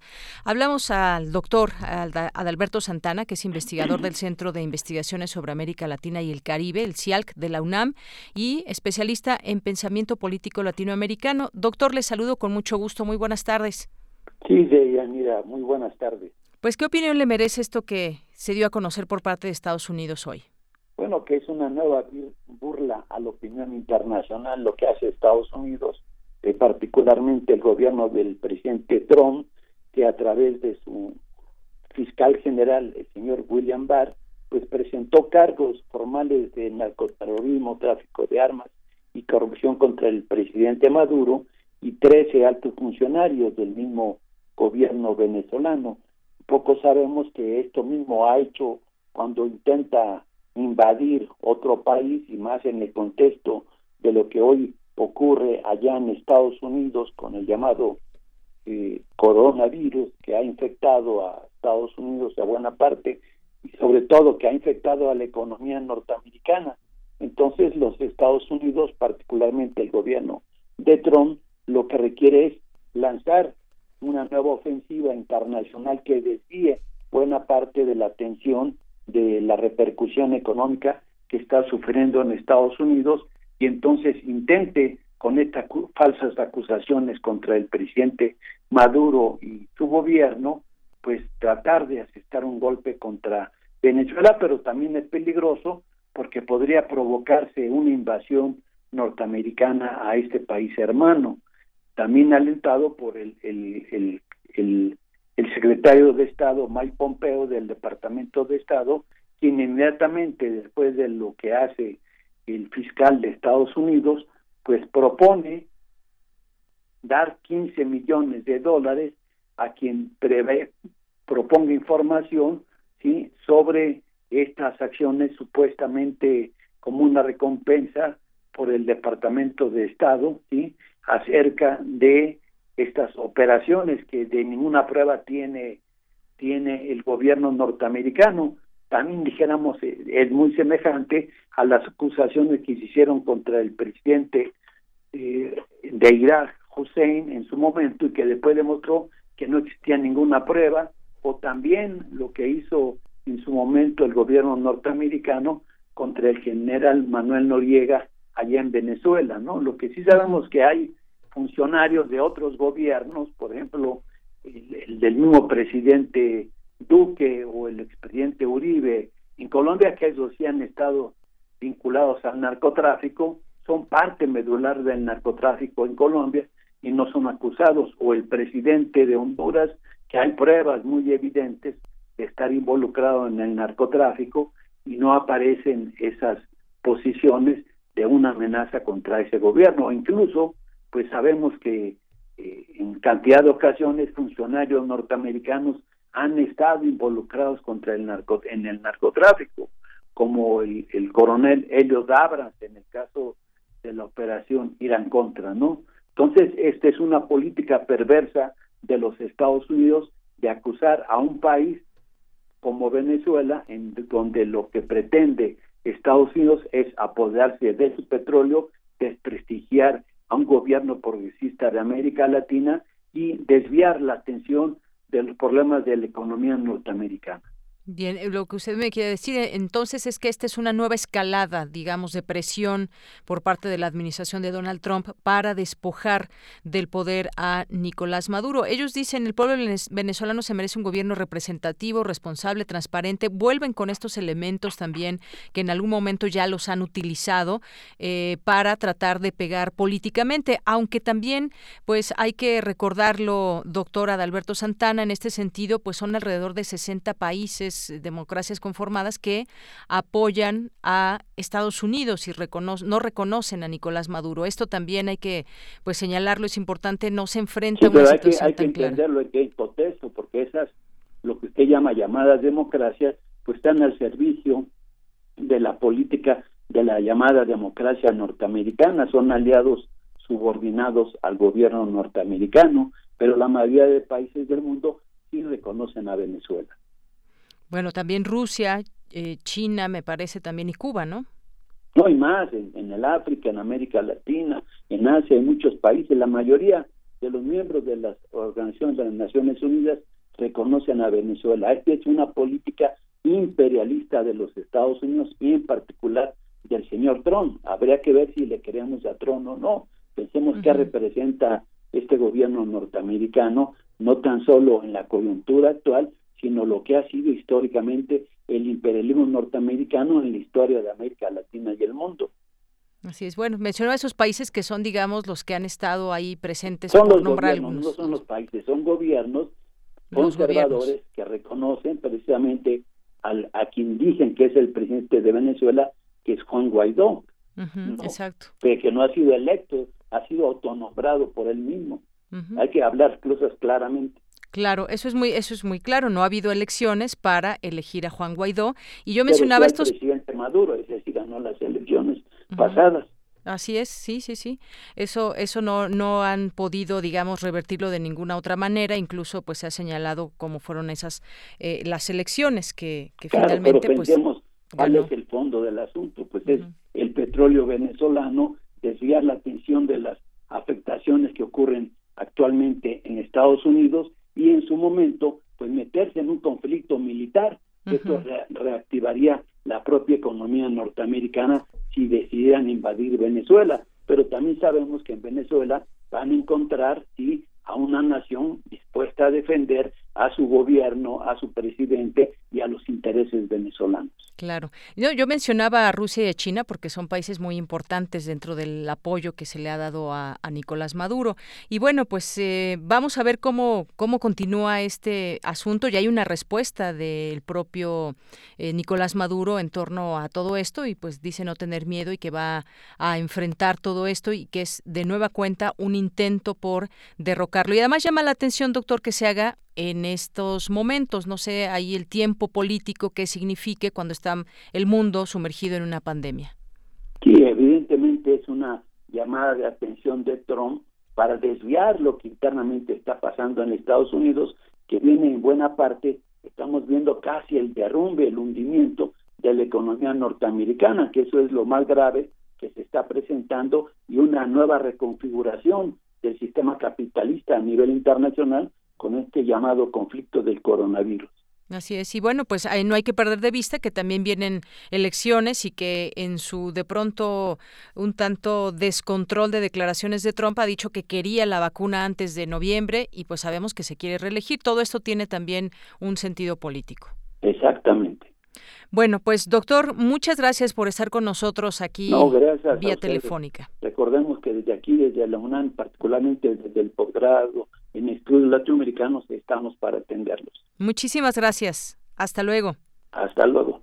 Bien, pues fue el doctor Adalberto Santana, investigador del Centro de Investigaciones sobre América Latina y el Caribe, el CIAL de la UNAM, y es especialista en el pensamiento político latinoamericano. Pues sí, fuertes, eh, una situación muy fuerte que pues eh, eh, se está dando en contra de Nicolás Maduro en esos momentos y en todo caso pues es una acusación muy grave que se tendrían que dar pruebas Estados Unidos las tendrá las inventará no sabemos pero vamos a seguir con este tema subsecuentemente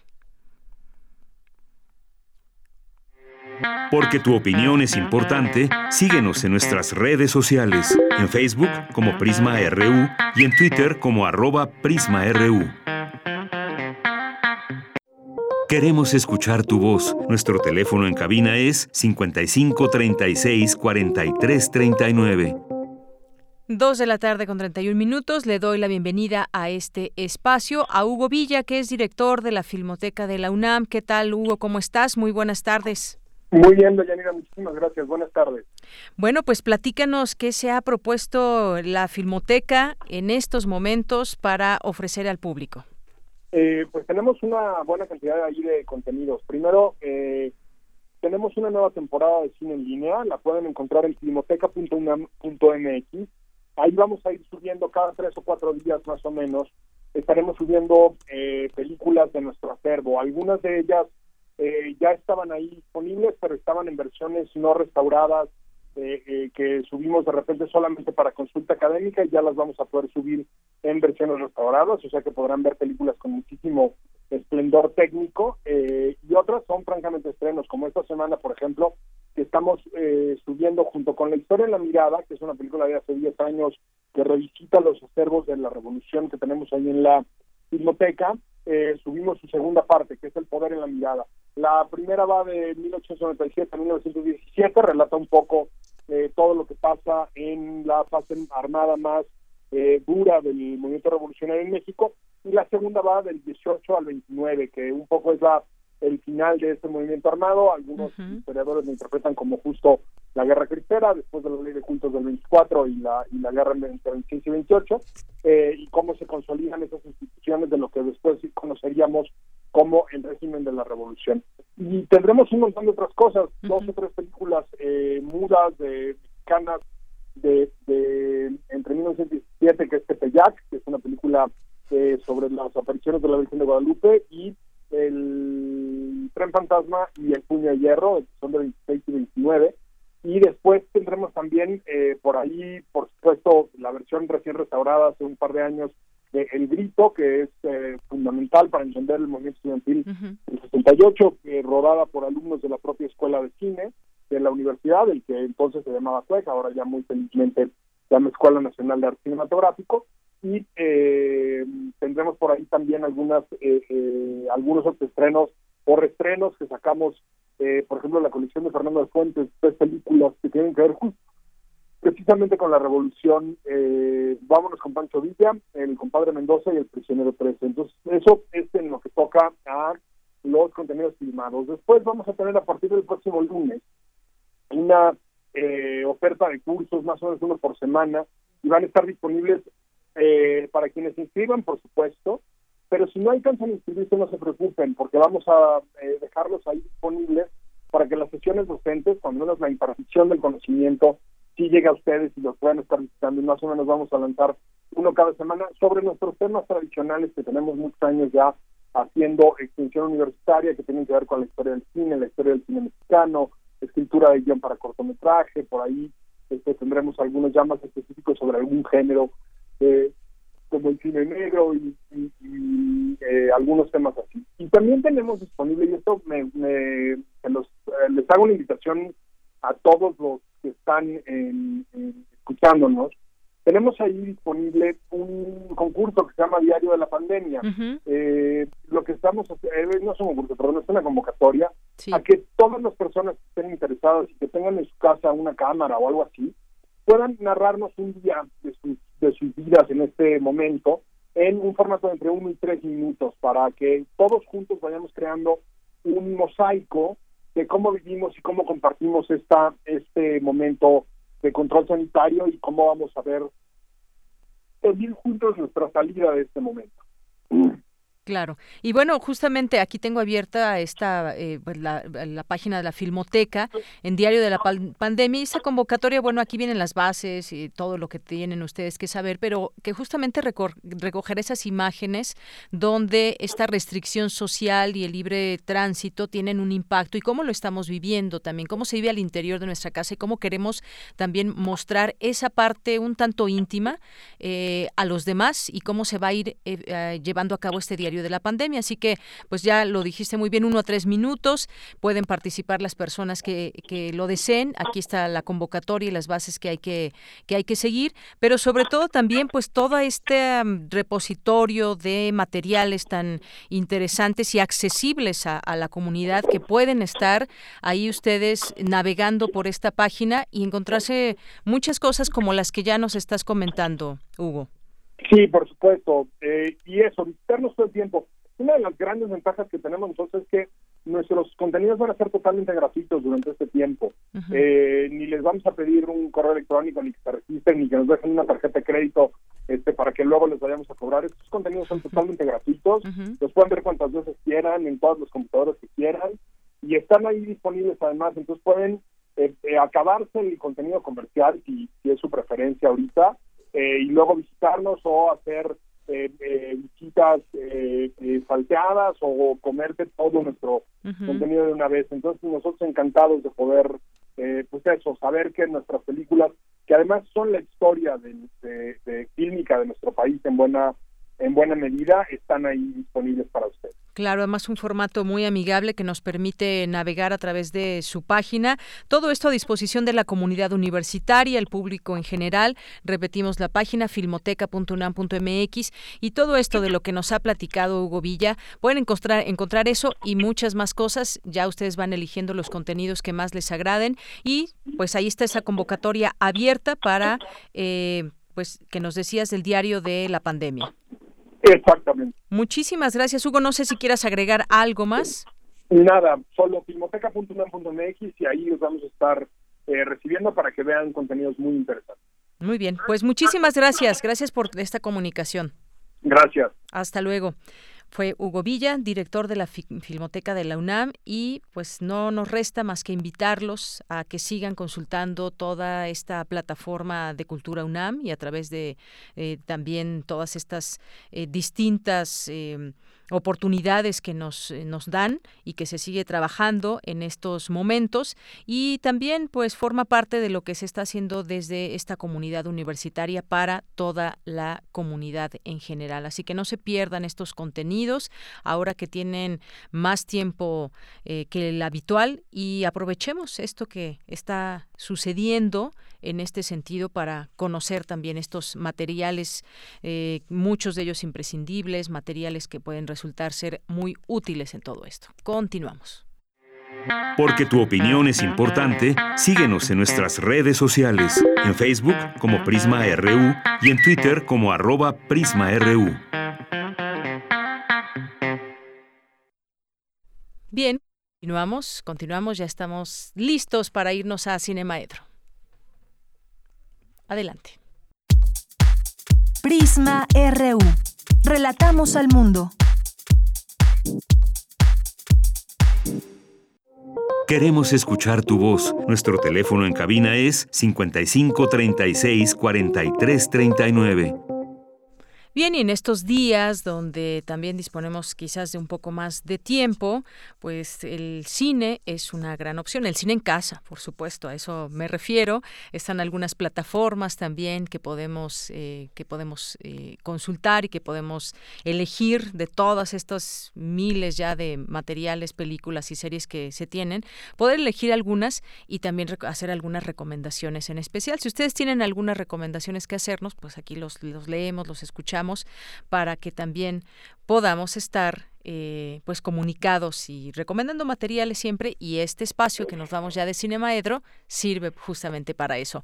¿Cómo estás, Carlos Narro? Te saludo con mucho gusto desde aquí, desde la cabina hasta también me da gusto donde te encuentres. Extraño la cabina, pero bueno, ya me voy familiarizando a estar en la casa, cosa que nunca me había pasado, creo que desde los 10 años. bueno, ¿y qué has hecho? Cuéntanos, ¿qué nos vas a recomendar? Mira, no, hoy no voy a recomendar. Ah, bueno. O hasta el final te hago recomendaciones si quieres. Bueno, sí, vi muchas cosas, pero yo creo que en, en los últimos días hay dos noticias que nos conmocionan en el mundo del cine y de la animación. Y son la muerte de Juan Padrón hace dos días y ayer la, la muerte de este Uderzo, el, el Alberto Uderzo, el, el eh, dibujante original de Asterix y Obelix, que junto con René Goscinny, que era el guionista, tuvieron una larga este tiempo de trabajo juntos hasta que murió Goscinny y pues hicieron algo así como 24 libritos de estas este de Gasterix, ¿no? Que son mucho más que una historieta sencilla, siempre son un, un librito. Y bueno, desde 1959 hasta el 77 que murió Goscinny trabajaron juntos.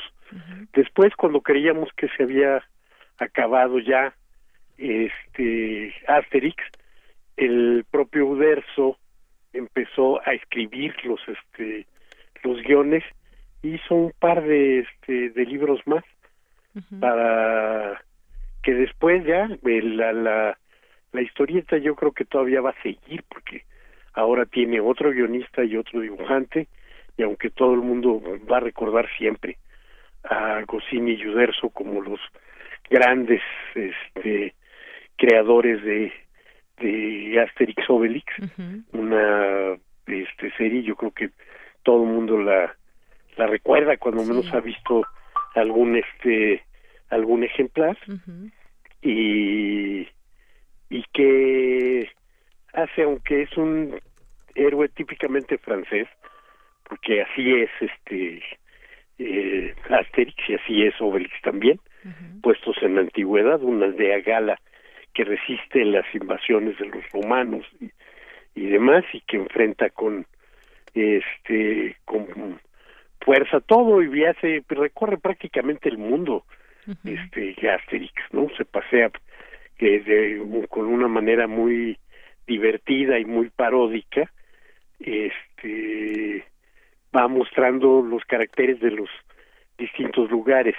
Algunos podrán incluso considerar que a veces son un poco burlones, yo no los veo así, ¿no? Yo los veo este sí críticos, como tiene que ser la verdadera este comicidad, pero este eh, creo que sí son un poquito más que, que otros.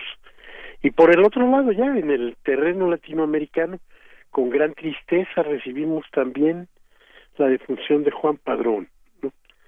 Juan Padrón, un, eh, un hombre de la historieta, ¿no? él también de la historieta, es cierto, porque unos poquitos años antes de pasar al, al cine, el Pidio Valdés ya había estado en historieta, el Pidio Valdés es su personaje más conocido, un personaje de la de la guerra de independencia cubana, un mambí, este y eh, que se va a ir actualizando, pues, ¿no? Pues de tal manera que, por ejemplo, también lo vamos a ver gracias a que el, la historieta y en la animación todo eso es posible, pues este Mambí incluso va a estar enfrentado con la policía de Nueva York y va, a hacer también otros este recorridos. Eh, un personaje, Juan Padre, el, este, el Pidio Valdés, que definitivamente marcó toda una época este cubana. Muchas generaciones están marcados por el trabajo por el dibujo, por la, por los guiones de Juan Padrón. Oye, no podemos olvidar en todo esto Vampiros en La Habana, por ejemplo. Ah, no, por supuesto, iba a llegar por allá. ¿no? Adelante. su personaje, no, no, no, hombre, es tu, es, es, tu, es tu espacio, es tu programa. Pero sí iba a llegar para allá. Este, el personaje de El Pidio Valdés es, yo creo que un personaje fundamental para muchos cubanos, en el conocimiento de la historia de su país. Yo creo que los enseñó más que muchísimos profesores y libros formales. Este, pero bueno, fue más allá de eso. Sí, como dices tú, Vampiros en La Habana es una gran este película también típicamente cubana, pero ¿cómo le pasa a hacer para que existan vampiros en el clima, en el solazo de la Habana y demás, bueno, pues, hay un suero que se llama el vampisol, que permite que haya una nueva generación de vampiros que se desarrollan en ese en ese clima. Y el personaje central de Vampiros en La Habana, que es un muchacho cubano de este típico y bueno no tan típico porque es un saxofonista pero es un saxofonista el que le gusta mucho meterse en problemas y vivir la vida, entonces en ese sentido es que decía típico. eh, después de las dos películas, bueno, esa fue su segunda película, después regresó otra película más con este con Juan Padrón y después hizo una una serie maravillosa que fueron los filminutos, algo así como unos 10 filminutos que eran chistes, eran chistecitos, nada más chistecitos visuales, muy bien dibujados, como todo lo que hacía este Juan Padrón. Perdón, ¿eh? Pero... lo bueno que estás de lejos, Carlos. no, no, ya he estado encerrado, así que tampoco tiene nada por qué temer. Bueno, está bien. Este, entonces, bueno, eh, estos filminutos eran muy muy graciosos y pasaban antes de las películas este las las acompañaban y justo duraban un minuto y eran básicamente este un chiste por ejemplo va un borracho por la calle y se ve a un vampiro que anda buscando sus presas este llega volando le clava los colmillos en la garganta el borrachito se queda tirado en el pavimento dormido y el vampiro sale volando haciendo eso. Bonito y divertido y rápido. Eh, él fue el, el director de la película Mafalda, Esto lo hizo después de una de una eh, colaboración con Kino, ¿no? También tuvo así como sus filminutos, tuvo una serie que no recuerdo cómo se llamaba, pero llevaba el nombre de Kino. Este Ay, no me acuerdo, pues, pero eran cortitos también, en los que el humor de Kino y la gran habilidad de animador de, y de dibujante, porque obviamente cuando se hace un dibujo animado son centenares de dibujos, este, la, la gran habilidad de Padrón hizo posible eso. Y también, eh, si continuando con esa colaboración, digamos, con este, con Kino, el, el este, el largometraje de Mafalda, que es también dirigido por este, por Juan Padrón el Quinoscopios se llamaban sus sus sus colaboraciones estos cortitos eh, críticos divertidos también. Carlos nos queda un minuto. una pérdida tremenda para el cine la muerte de estos dos. Muy bien pues. Este eh, qué les recomiendo que vean un poco de cine mexicano en Netflix hay dos películas que me gustan de ahí. Los este, los ladrones viejos eh, y este y documental también este hasta los dientes. Dos documentales mexicanos que fueron ganadores del Ariel, que valen la pena y que están en Netflix. Muy bien, pues con esas recomendaciones nos quedamos y con estos eh, personajes también que han, pues que quedan inmortalizados con sus, con su obra. Muchísimas gracias, Carlos. No, hombre, gracias a ti. Te Espero que pronto nos veamos por allá. Muy bien, claro que sí. Muchas gracias. Hasta luego. Hasta luego. Bien, pues nos... Queremos escuchar tu voz. Nuestro teléfono en cabina es 55 36 43 39.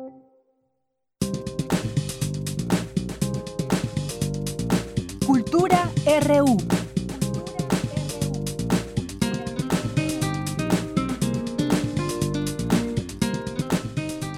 Y bueno, pues para despedirnos los dejamos con el capítulo 10 de El donador de almas de Amado Nervo, El donador de almas. Y con esto nos despedimos. Eh, gracias a Tamara Quiroz que nos dejó esta, este capítulo y mañana ya termina la serie. Con eso nos despedimos. Gracias a todo el equipo, gracias a todos los que colaboran aquí en Prisma RU. Yo soy de Yanira Morán y a nombre de todos, gracias, buenas tardes y buen provecho. Descarga Cultura. Descarga Cultura. Punto UNAM.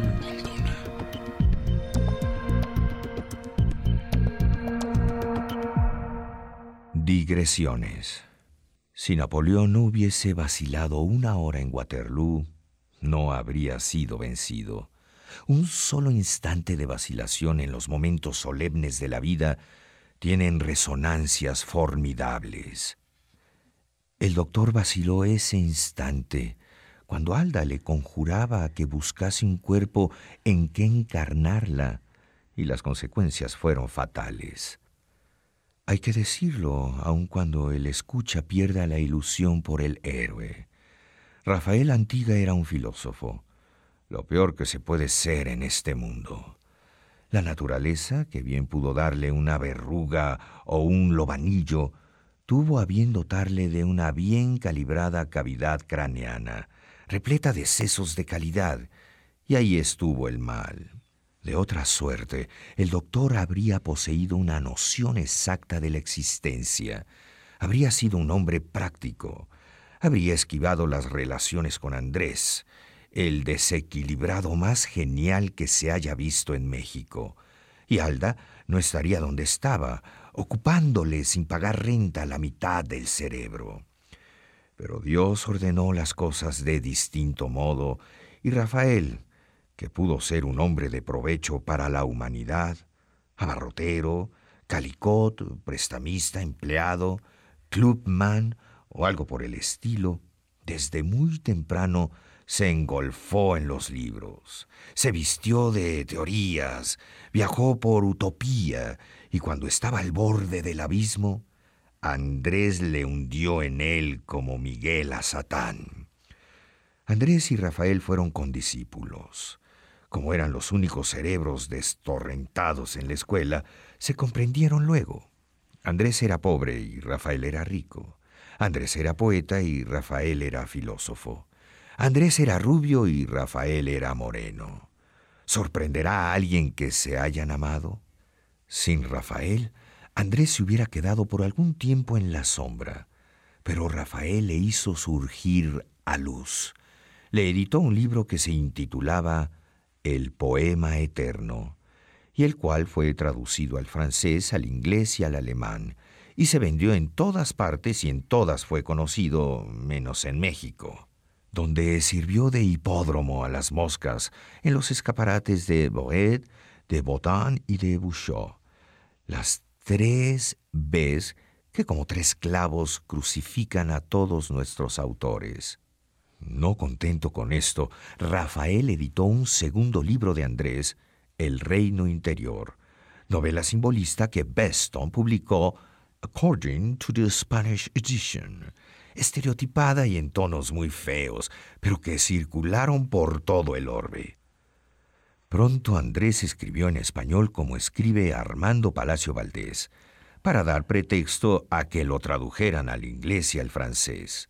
Los yanquis le pagaban a peso de oro American Gold sus cuentos, sus novelas, sus artículos, y fue célebre sin que México, que estaba muy ocupado en las obras del desagüe, se diese cuenta de ello. Dice Bourget, tomándolo de no sé dónde, que por raro que sea un amor verdadero, es más rara aún una verdadera amistad. La de Rafael y Andrés constituía una de estas rarezas. Andrés vivía dedicado a la literatura y al ocultismo. Había nacido para el ocultismo, como Husman, como Jules Bois, como Peladán. No, eh, como Peladán no. Y dice que obtenía resultados maravillosos. En algo se había de distraer el pobre en esta gran casa de vecindad que se llama México. Rafael vivía dedicado a la filosofía de la medicina, a esperar un alma de mujer que no venía nunca, hasta que vino y a escribir en su diario periodos humorísticos pesimistas salpicados de la consabida frase, parodia de la de Ricardo III en la derrota de Bosworth, My kingdom for a soul. Mi reino por un alma. ¿No habían de comprenderse los dos? Claro que sí. Y se comprendieron. Mas como quien bien te quiere te hará llorar, Andrés iba a hacer llorar a Rafael, o mejor dicho, al hemisferio derecho del cerebro de Rafael. Lágrimas de sangre, como verá quien siga escuchando. Hay regalos que no se hacen impunemente. No se puede jugar con el rayo, no se puede bromear con el milagro. Alda era un tremendo obsequio, aquella a quien jamás debe uno encontrar más tremendo que el fin del mundo imaginado por Doña Corpus. Pero basta de digresión. Descarga Cultura. Descarga Cultura. Punto UNAM.